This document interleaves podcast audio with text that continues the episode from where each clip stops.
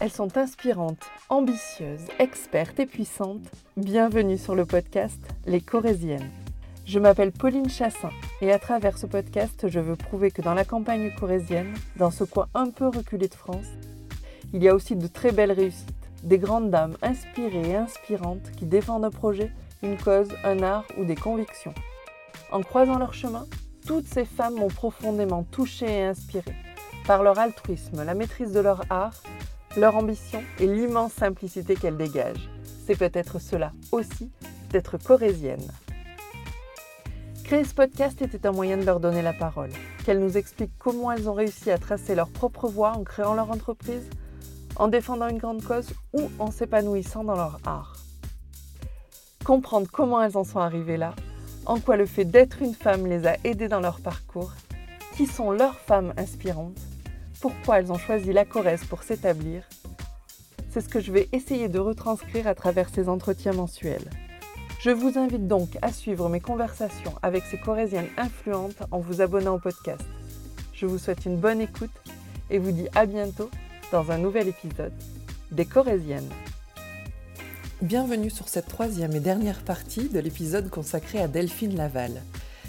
Aujourd'hui, vous saurez ce qui la met vraiment, mais vraiment en colère dans notre société.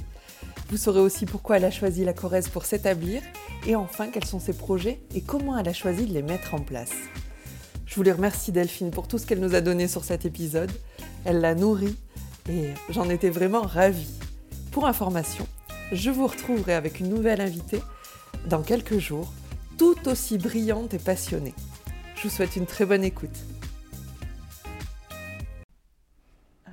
Alors Delphine, je, sais que tu es quelqu'un d'engagé, qui a, de fortes convictions. Euh, ça m'amène à une question qui, qui, je pense, importante, c'est qu'est-ce qui te met en colère dans notre société aujourd'hui?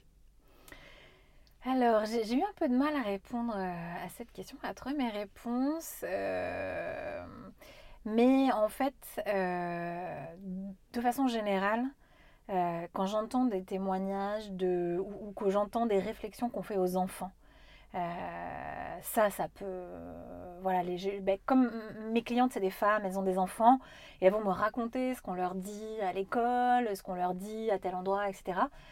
Et, et ça, je, leur formule à chaque fois, ça, ça, me, ça me génère une violence à l'intérieur, je pourrais, je pourrais, je pourrais exploser. oui, même, même pire. Euh, bon, voilà, si, si je n'avais pas de filtres sociaux avec la conscience qu'il y a des choses qu'on n'a pas le droit de faire dans la vie, mhm, d'accord euh, Mais vraiment, ça, c'est quelque chose qui... Euh, parce que tu vois, c'est pour ça que j'ai du mal à répondre, c'est au-delà de la colère. Ça mhm. génère une violence en moi, ça m'est insupportable. Euh, d'entendre encore ça, qu'on, en fait qu'on brise les élans naturels, les, les, talents des enfants. Euh, voilà, ça c'est, c'est, une première chose.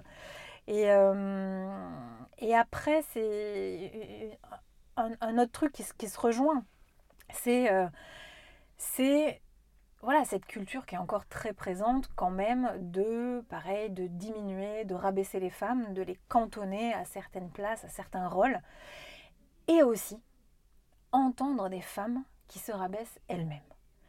Et je me suis dit, je vais lui parler de ce truc-là, d'un mot contre lequel je me bats et les filles en rigolent beaucoup parce que je peux m'énerver avec beaucoup d'humour et le surjouer.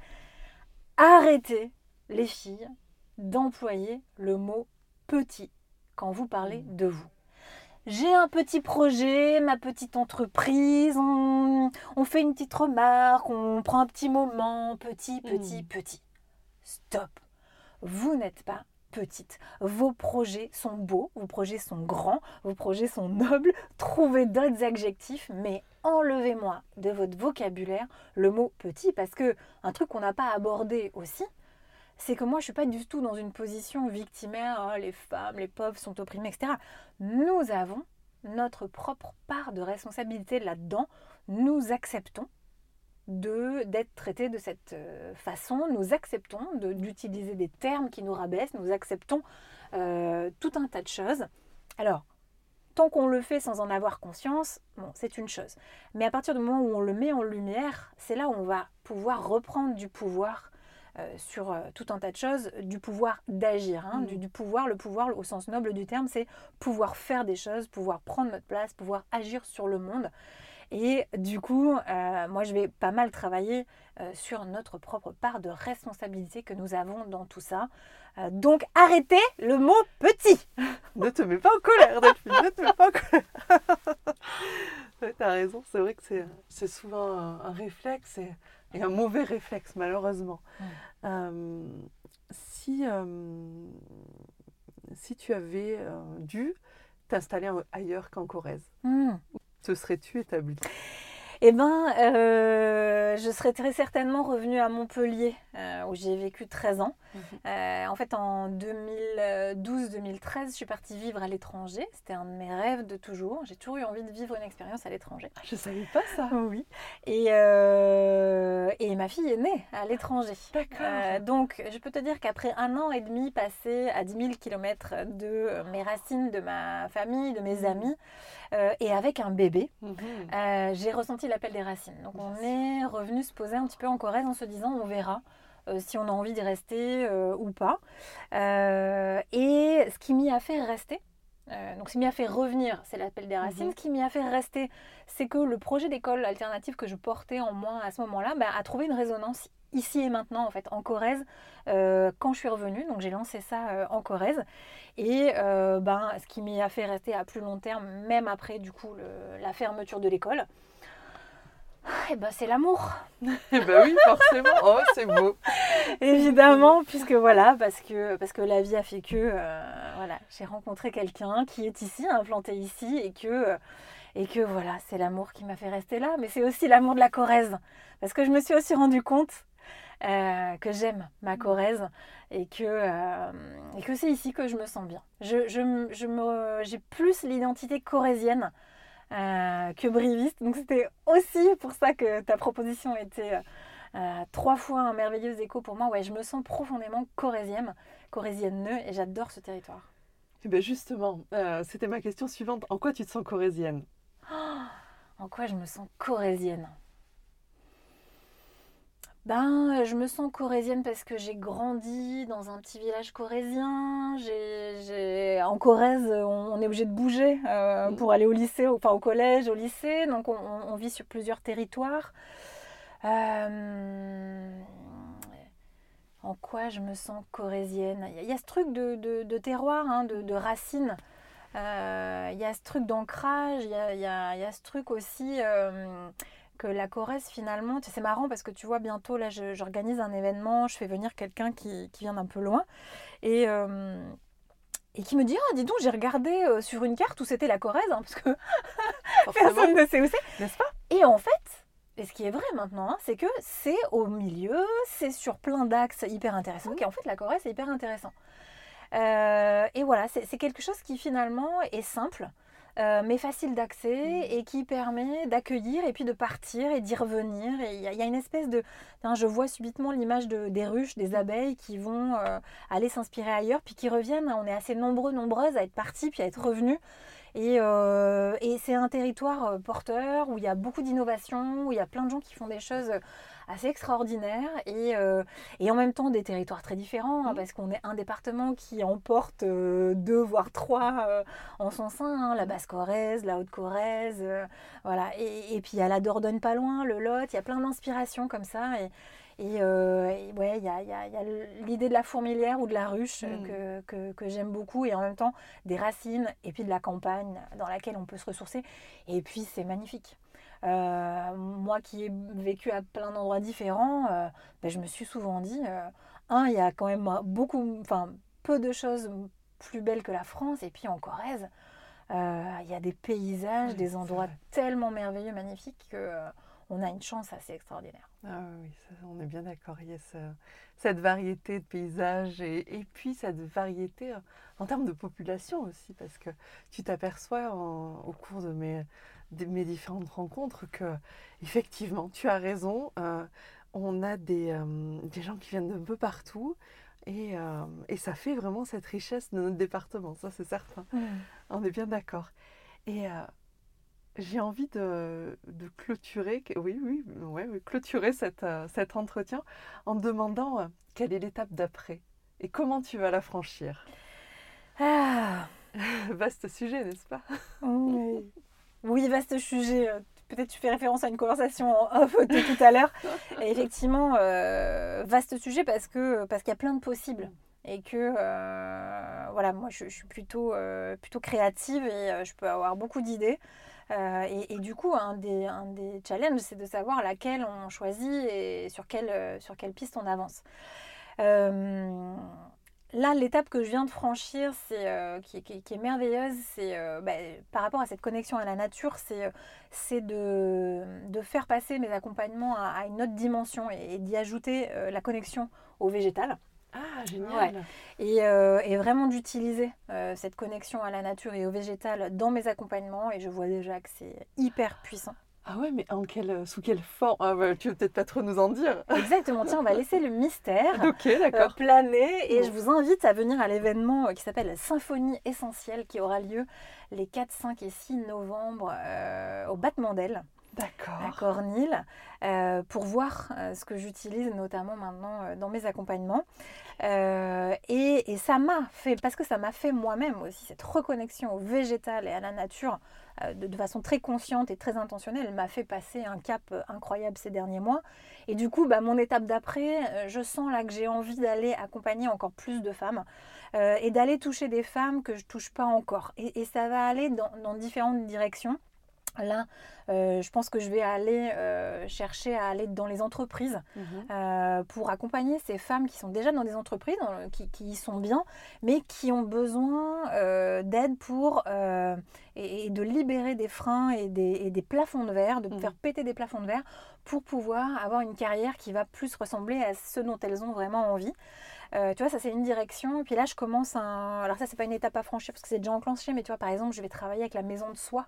Oh, euh, donc, il y a la maison, euh, la deuxième maison en France euh, qui est à Brive, qui mm. est dédiée aux violences faites aux personnes, pas seulement aux femmes. Malheureusement, 95% du public, ce sont les femmes.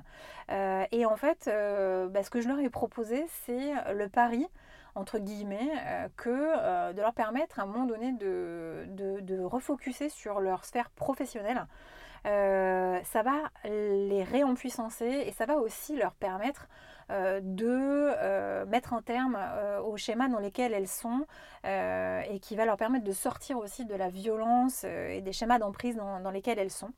donc on démarre dans dix jours. J'ai rencontré cinq femmes avec lesquelles je vais travailler. je peux te dire que malgré tout ce qu'elles ont vécu et ce qu'elles peuvent encore parfois vivre, elles sont d'une puissance déjà que j'ai captée qui est assez extraordinaire. Elles sont déterminées.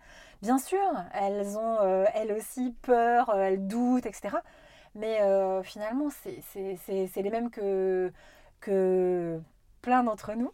Et, et, puis on a aussi, pour te dire, tiens, aussi une femme inspirante, je pense, qui est euh, notre nouvelle déléguée départementale euh, aux droits des femmes, mhm. qui est arrivée il y a quelques mois et qui a la conviction profonde que l'entrepreneuriat est un levier extraordinaire pour les femmes et qui a financé une action là, euh, qui est portée par EREL, qui est une structure d'accompagnement à la création d'activités, donc avec qui je vais aller travailler. Et en fait, donc on, propose à des femmes qui sont porteuses de projets, qui ont dépassé le stade de l'idée là, qui sont déjà bien enclenchées, euh, de vivre un atelier sur euh, cinq séances pour booster leur estime d'elles-mêmes, booster leur confiance en, elles, donc que je vais, j'ai l'honneur et la joie d'animer. Et en fait, Marie Renard, elle s'appelle notre déléguée départementale, elle, elle fait le pari euh, que si on, essaye de, d'évaluer ça, l'impact de l'estime de soi sur le chemin entrepreneurial, mm. on va pouvoir euh, possiblement dupliquer euh, ce qu'on fait avec RL et le proposer à bien plus de femmes. Et, voilà. Et, en fait, moi, ce que j'ai entendu dans sa proposition, c'est de l'ambition. J'adore les femmes ambitieuses. Je ne sais pas ce que ça va donner. on ne sait pas. Nous, on est convaincus que, ça, que la confiance en soi, l'estime de soi, va leur permettre d'aller bien plus loin, bien plus vite. On va se donner les moyens de le mesurer mhm. pour pouvoir prouver que ça fonctionne et que d'avoir des actions comme ça, ça va aider encore plus de femmes et de le dupliquer à une échelle euh, départementale, régionale, nationale. J'ai adoré l'ambition de cette femme et du coup qui, nous a voilà, permis euh, de, de, lancer, de financer cette action. Euh, donc voilà, tu vois, je, pour en revenir à, mon étape d'après, il y a déjà des étapes qui, nouvelles qui sont enclenchées et j'ai envie d'aller aussi euh, voilà, donc, vers euh, les femmes en entreprise. Et comment, quand tu me dis comment tu vas la franchir, le comment exact, on ne le sait jamais mmh à l'avance. Ce qu'on sait, c'est que bah, il s'agit de sortir de sa zone de confort et que ça c'est pas un truc qui est facile et du coup c'est peut-être le, dernier tips que je vais vous, vous donner euh, moi, avant d'enclencher quelque chose, je me pose pour écrire. Moi, l'écriture, c'est mon truc. Mhm. Euh, je me pose pour écrire ce que je veux vivre, où je veux aller. J'écris ma vision. J'écris euh, voilà, ce, que je veux amener, ce que j'écris sur les femmes que je vais accompagner, où est-ce qu'elles vont arriver, où est-ce qu'elles vont aller, qu'est-ce qu'elles vont ressentir. Et tu vois, même quand je t'en parle, je sens l'énergie qui monte, je sens la vibration qui monte. Et quand voilà, je me mets dans la vibration et quand je sens que ça c'est bien, euh, voilà, je suis bien allée au bout, euh, je peux m'arrêter d'écrire. Et ensuite, je vais faire attention à rester dans cette vibration. Euh, parce que une fois qu'on a lancé ça, bah, il peut avoir nos peurs, mhm. nos doutes, des pensées négatives, des pensées limitantes, et puis des fois des emmerdes dans la vie, des épreuves qui vont nous faire rebaisser. Et donc je fais attention. C'est pour ça que j'écris, c'est que je vais pouvoir venir me reconnecter à mhm. ma vision donc je vais me reconnecter à cette énergie. Et puis après, ben, je vais utiliser des outils euh, qui me permettent de rester dans une vibration positive, dans une vibration haute. Euh, ça peut être par exemple euh, des playlists de musique hyper, que j'appelle ma playlist Power Patate, mhm. et qui me met en 30 secondes dans, voilà, dans, une bonne énergie. et puis après, je peux aussi voir que ben, j'ai quand même des doutes, des croyances qui encore m'empêchent, et, et, du coup, ben, je reste pas toute seule. Et je mm. vais aller demander de l'aide. Alors ça peut être à mes collaboratrices, ça peut être à mes partenaires ou ça peut être carrément à un professionnel euh, que je vais euh, payer. Je vais investir dans ces accompagnements-là pour m'aider à faire péter tout ce qui m'empêche d'atteindre ma vision. Parce que, en fait, si tu l'as vu, tu peux y aller, tu peux mm. l'atteindre. Donc, euh, s'il y a quelque chose qui m'empêche d'arriver à ce que j'ai vu, c'est juste un truc qui est en moi, qui m'empêche, qui me freine, qui me bloque et j'ai juste à aller le dégommer. Alors, c'est facile à dire. Oui, bien sûr. Il y a des étapes, il y a un cheminement, on est d'accord. C'est pas vraiment facile.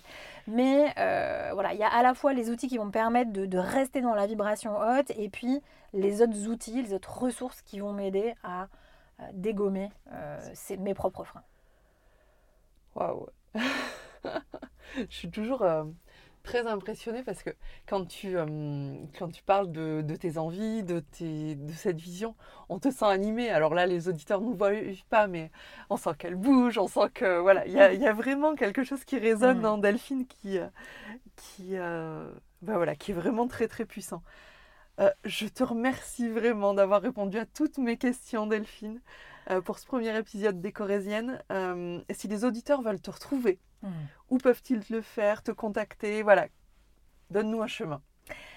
WeGirls.fr Ok, donc ton site internet. Exactement, il y a à peu près tout euh, sur mon site internet pour euh, savoir ce que je fais, me contacter. Et c'est la façon la plus simple et la plus efficace. Ok, donc je ne manquerai pas de mettre toutes ces infos dans les notes de l'épisode.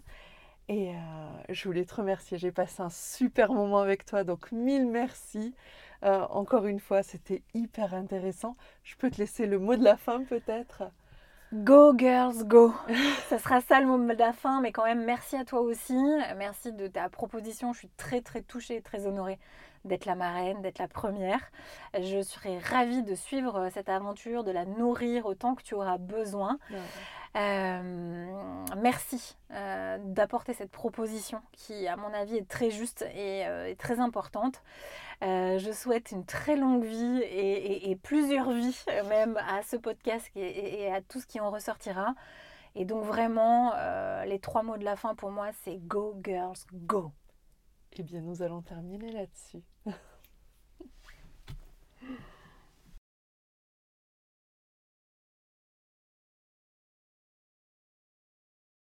Un grand merci d'avoir écouté cet épisode des Corésiennes. Plusieurs informations avant de terminer. Vous pouvez retrouver les liens vous permettant de contacter mon invité dans les notes de l'épisode. Faites-lui un retour, je suis certaine qu'elle en sera ravie. Deuxième chose qui est extrêmement important pour moi, si le concept des Corésiennes vous plaît, et que vous avez envie de me soutenir, je vous propose de me laisser un commentaire et une note 5 étoiles sur Apple Podcast.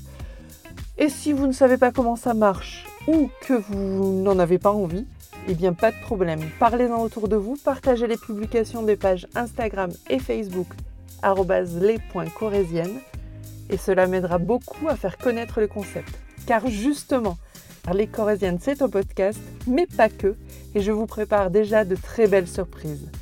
J'espère que vous avez passé un agréable moment en ma compagnie et que ça vous a donné envie d'écouter la suite. Je vous dis à bientôt pour un nouvel épisode des Corésiennes.